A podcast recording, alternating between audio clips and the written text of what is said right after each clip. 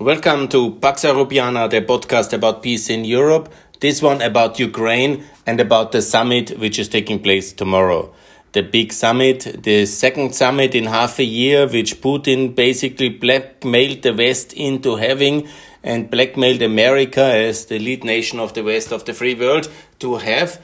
And he got it. And he's seemingly on the way to Geneva and I have already made very clear that Geneva shouldn't be a second Munich where anything is sacrificed to Putin, like uh, in the past, often uh, dictators were appeased and then they wanted to have more and more and more.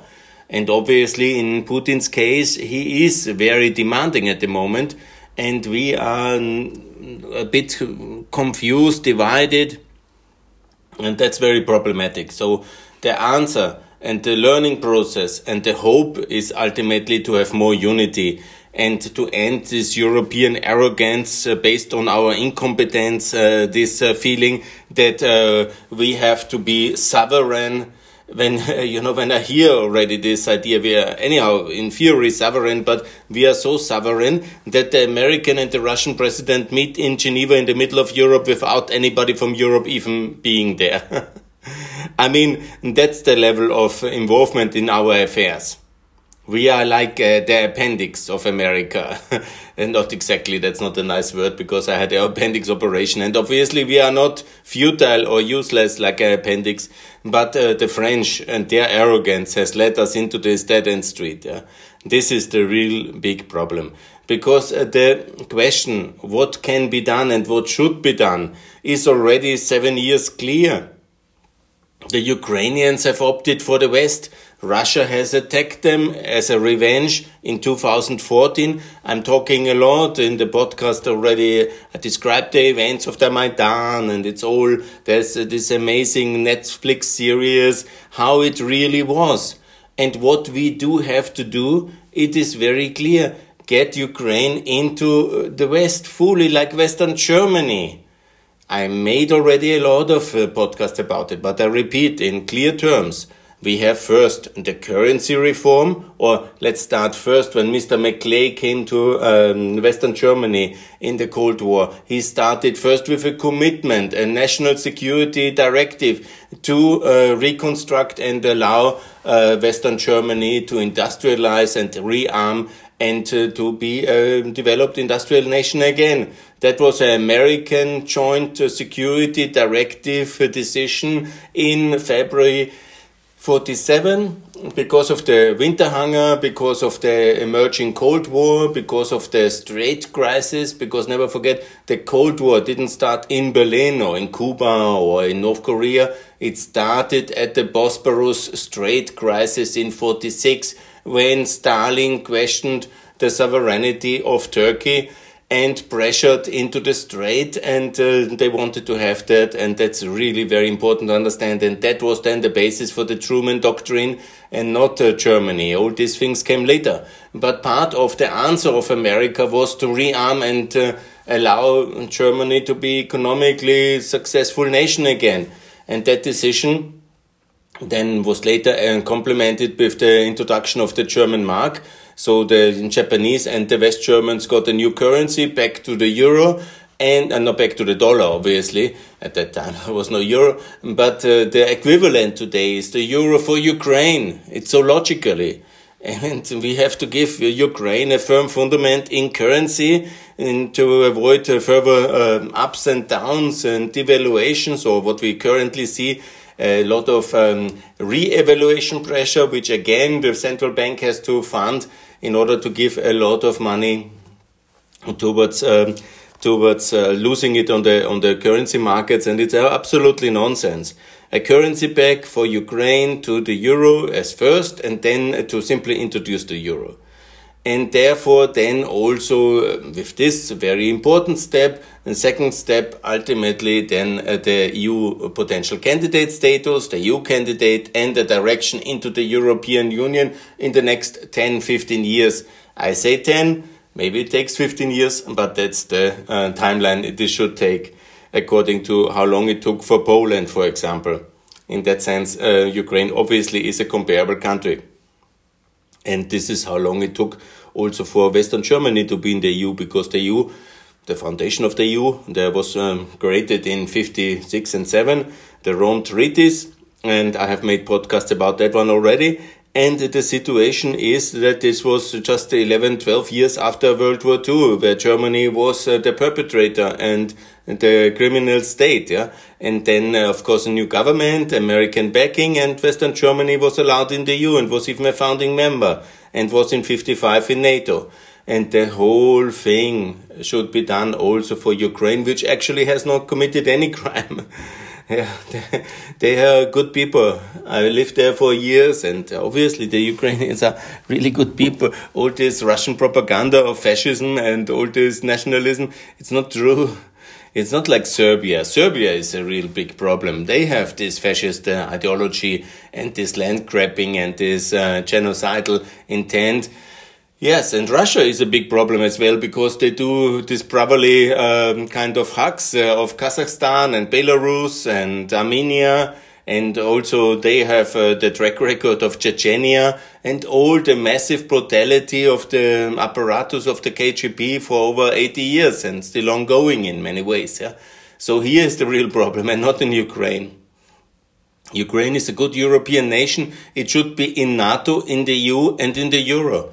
And as I have explained here in this podcast very often, the, of course, you know, in this more difficult third enlargement round, it's better to start with the euro and uh, also with NATO in a package and then do all the complicated regulatory alignment over time, which is required in order to be a full political EU member in the political union. And first of all, obviously, it's the alignment with the sanction regime and the foreign policy. So that's why I say the NATO members who are aligned with the foreign policy, and that's of course Albania, Montenegro, Macedonia, they should be in the European Union very soon. Maybe with some CVM mechanism, that is what Romania and Bulgaria got afterwards, a control mechanism for EU uh, spending and for the rule of law. That's very good. Can be a tough CVM. CVM super tough, yeah. But also can be the threat of suspending of the voting right in case of non-compliance, you know, we have to be a bit creative here. Mr. Duff, uh, one of the leading European thinkers, a former parliamentarian, has made a very good article on that one. But not associated membership, but full membership with some limitations and supervisions in the beginning. That's absolutely acceptable. There's no problem. you know, the, most people in the new countries, also in Albania, in Macedonia and Montenegro, would even agree to do some supervisions of their politicians because they really fancy that idea. Maybe not all politicians they will agree, but they will have little choice when it's clear they can join, but they have to accept supervision or some limitations on their voting rights under certain circumstances. Yes, yes, yes, you know, they are all aware that they are not perfect and uh, they will not be perfect in a hundred years outside. Inside, they will be much faster perfect because of the supervision of the politicians and some restrictions in pride and sovereignty in terms of limitations of voting rights. It's absolutely acceptable, yes. But this is the way. And also Ukraine in the EU, NATO, and in the Euro, obviously. And now we have the situation the French and the Germans because everybody likes Mrs. Merkel so much because she did so little. Probably she made so many enemies, yeah, in the last uh, seven years at least, yeah, since uh, 2008, yeah. She was uh, my hope as well in the 2000s, yeah. But she has really not performed very well in terms of enlargement and that's a big pity. Obama was a complete disaster. There is no doubt about it. And now we have Biden and uh, Trump was the worst. Don't get me wrong. Trump was the worst. He was a Russian asset. Now Obama meets the second time with uh, Putin. The question is what to do there. you know, what to talk. You know, there is, of course, some reason in talking about uh, nuclear disarmament and limitations, you know, all these SALT agreements. Yeah, yeah, that's uh, the standard thing. That's not really big news, and that superpowers should do that and have some dialogue. It's absolutely fine. But they can do it actually in Russia or in in New York. Uh, why they have to do it in Europe and not invite anybody from Europe is a bit disturbing. Yeah? And that um, Russia wants uh, security guarantees insofar that NATO, which is a defensive alliance, is withdrawing troops or not uh, accepting new members. That would mean like a death sentence for Kosovo's independence. Yeah? Serbia can attack again or what? Now, of course, I don't think like that, but it's not totally excluded. I receive a lot of Twitter messages where there's extremists absolutely openly talking about it. Yeah, Bosnia and Kosovo are the next in line for NATO. So stopping and freezing NATO enlargement at 30 after Macedonia and Montenegro, the last two uh, allies which joined in the last four years. And then it's for Bosnia and Kosovo um, the, uh, basically the cut. Uh, that would be tragic.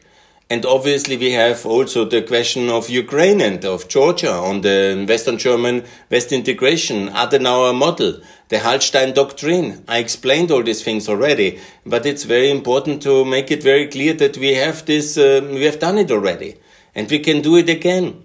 And Russia cannot really start a war on that one. If they start a full scale war, good, and then it's very clear what we do. A full scale war against uh, Ukraine announced it's a blatant uh, aggression of uh, the international norms.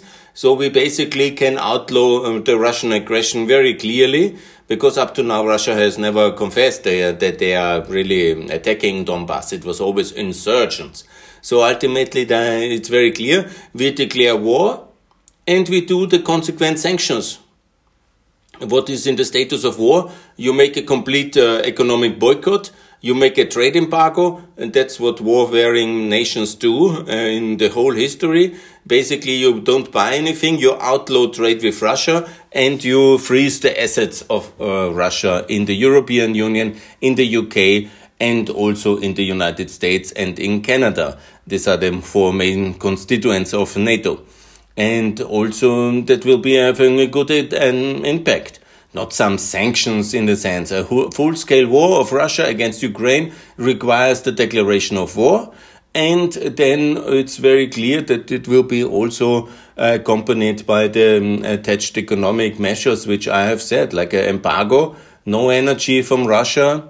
Of course, it might get a bit cold in the winter then, but uh, that's the logical consequence. And not just not Nord Stream 2. I'm not talking about yeah, that's logical that we don't open that pipeline then. But cutting Nord Stream 1, cutting uh, Yamal pipeline, cutting in Ukraine uh, Russian gas trade, cutting it all. No uranium, no coal, no crude. And we will find a way to supply from our friends Canada, whatever, Nigeria, Nigeria, there's uranium in other places of the world as well. There's crude oil in other places. There's gas in other places. We will find a way. We are the customer. We are the ones who have 300 billion a year to spend for whoever supplies us with the energy and we will find a way. Point. And Russia will not find a way to sell their energy to anybody else because that's very complicated for them. We will also make uh, embargoes, uh, block the straits, and do what it takes to punish Russia for open war. So anyhow, I don't think war will be very likely because Russia is not in a position of the Soviet Union compared to the West of the 1970s because Russia is just a shadow of the Soviet Union and is by far isolated. They have this uh, alliance with China. I don't know what China tries to find in Russia. the, even the Chinese went to Bosnia, to Banja Luka now, in a very annoying uh, show of support for Dodik. That will be, of course, uh, I will talk about it and I will not forget what China has done on the 9th of January. And, you know, my clear answer is very simple. Let's not ratify the Chinese trade agreement until the behavior. It's anyhow uh, frozen at the moment. And despite my wish, because I am actually soft on China, I think we should break away China from Russia. But if they don't want, we simply do the strategy I have already outlined.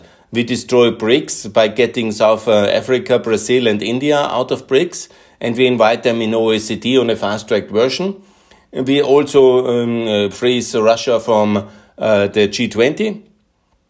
And we also question the viability of the Russian Security Council seat because there is only inherited viability because I've made many podcasts about it as well. The question is why India is not there, why uh, also African Union, the Organization of American States, ASEAN, this is all very valuable questions. Yeah? And the Organization of Islamic States, the Commonwealth, I have made the point of 10 permanent members. Russia might be part of the 10 most important uh, nations and uh, unions of the world. They can be part uh, once they are withdrawn from Ukraine and are a peaceful nation again. There's nothing against uh, Russia per se. It's just this KGB revanchist troop which is in power, which is the big problem. And uh, that's now well documented uh, how the crimes and how they came to power. I mentioned already the um, fake car accident of Chornovil in Ukraine and the consequent takeover of power, the murder of Nemtsov. Don't forget that they are systematically killing the opposition and the people who can uh, be dangerous for them poisoning them, killing them, car accidents, shooting, etc., etc. And also then they systematically undermine Western Resolve. And that's what they do with this political influence buying, with the Trump campaign, Brexit, etc., etc. We have understood that already. It takes some time to settle it down, and it's also a painful truth because in the West, really nobody wants a confrontation with Russia. But also we cannot give up uh, Kosovo, we cannot give up Ukraine, we cannot give up Bosnia, we cannot give up Georgia. Actually, I just read today that uh, Germany wants to has arrested a Georgian general on behalf of a kind of a note uh, from Interpol, uh, which the Russians have asked the uh, Georgians. Some element of Georgian dreams are seemingly very pro-Russian, and they have uh, done that. Obviously, that's a disgraceful thing. So we have to be more logical. We have to be more united and we have also to be economically stronger. I talked in this podcast a lot about it as well, about the need of the EU to join NATO and the um, TTIP agreement between the US and the EU and also the Mercosur agreement in order also to get um, Brazil into OECD and out of BRICS. It's very logically, I think, as well. The dissolvement of G20 because we really don't need to sit with Putin and G at the G20. No, we don't need that. We have the forums of the IMF and the UN for the Chinese. And with Russia, they are at the warpath anyhow. So why talk with them? Actually, I don't see the whole idea of the summit so meaningful because it will only be a big show for Putin and it will lead to nothing else. And it's deeply problematic to endorse him with this uh, mega stance of such summits. And we in the European Union uh, look totally ridiculous again. Because guys are not there. The French uh, saying, yes, sovereignty. but their policy has left us on the sidelines. And together with Ukraine, once Ukraine has adopted the euro, and of course Moldova, Georgia as well, and also the Balkan countries, um, but Serbia, Serbia only in case of recognition of Kosovo.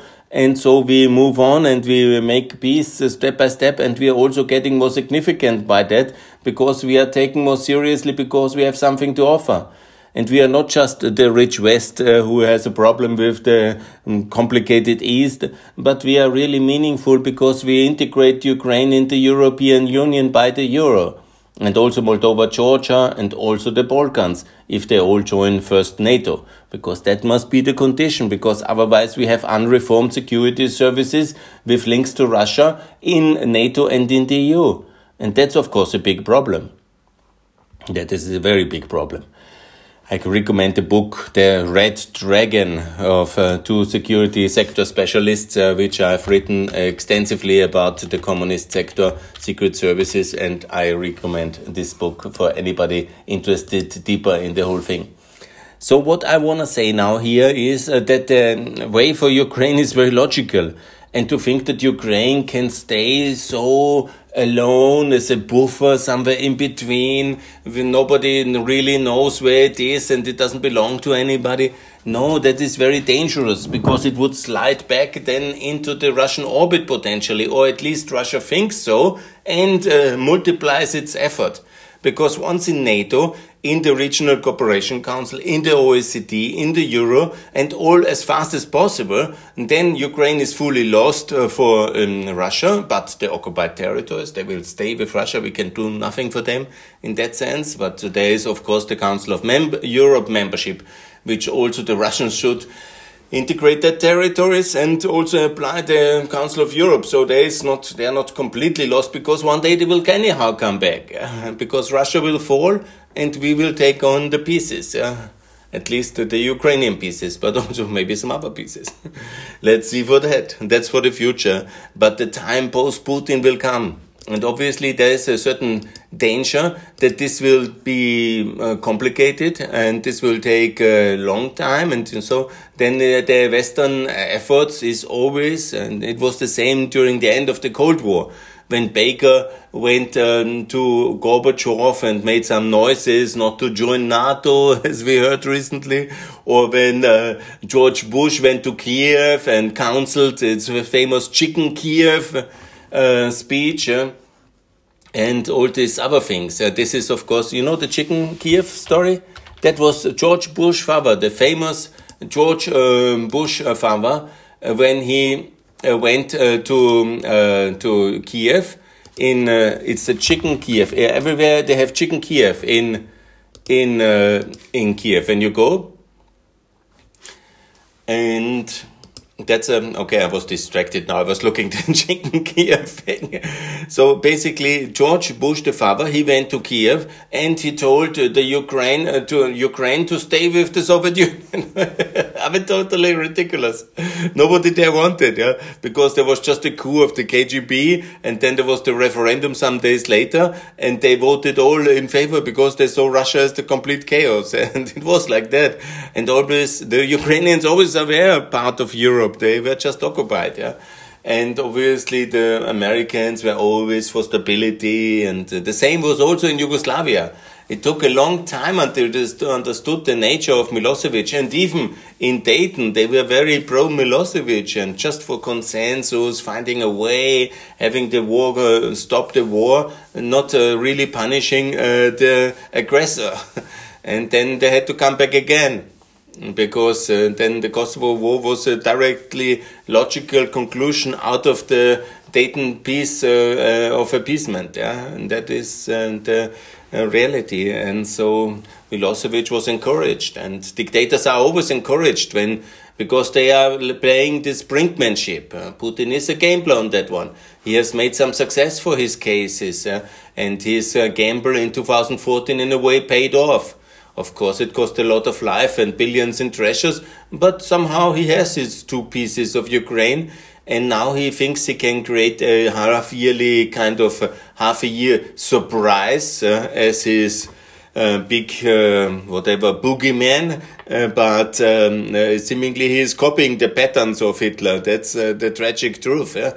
Every half in the year he threatens mobilization, or he does mobilize, and like he is doing now, and then he gets concessions because the West is always um, ready uh, to appease a dictator in the name of not having the war today, but uh, tomorrow it will come much harder and much more brutal because the characters like Putin or Hitler, they cannot uh, be satisfied with a small success. They always want the next one and they are going to get it in their kind of perspective because we're always shy until the wall is near and uh, then obviously we uh, always find a way. Oh no it could be oh no no confront him. He is aggressive. Yeah what we can give to him and it's very wrong approach because if you put a clear line here and if you say stop it now, then obviously you have to provide the assets as well, yeah. And you have to make sure that we are ready for NATO enlargement. And there our internal divisions are the big problem. Because then somebody says, no, Bosnia, oh, the Serbs are so cool. There's even two French European parliamentarians at this uh, 9th of January now. Some extremists from the fascists, uh, from Le Pen or whatever they are actually. And then there are some people who have not recognized Kosovo. Then there are some people who think uh, the Ukrainians are not so good and Russia is so good. And so we are this problem. We are the problem.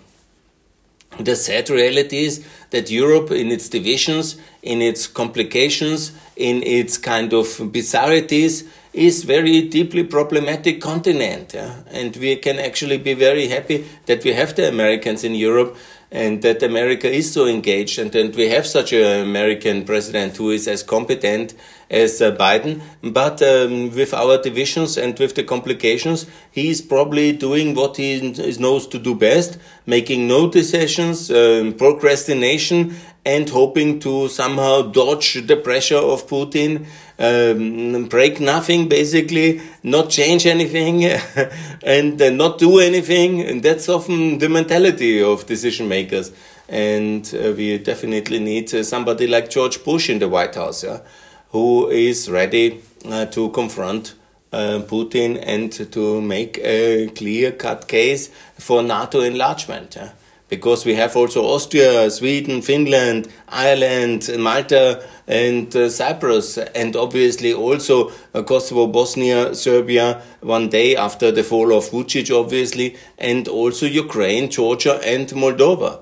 And hopefully also Azerbaijan should be with us, and uh, Israel. That's also my plan for 45 members and uh, to then be ready and also very successful economically uh, when the fall of Russia comes and that we are able to um, help the transition into a really free market economy and then to see what will be the outcome of that fall. But it will come. The fall of Putin will come and the fall of Russia will come and we must be ready. Yeah, that's my thoughts for tomorrow. I hope there will be decency. I hope there will be um, real results. And whatever happens, we should not freeze enlargement. We need an enlarged European Union, we need an enlarged Eurozone, an enlarged OECD, an enlarged Schengen, an enlarged Regional Cooperation Council, and most of all, an enlarged NATO, and we need it fast. That's my call. Please enlarge NATO and include Ukraine in NATO now. Thanks a lot for peace. Thanks a lot for listening. More to come from Pax Europiana. Bye.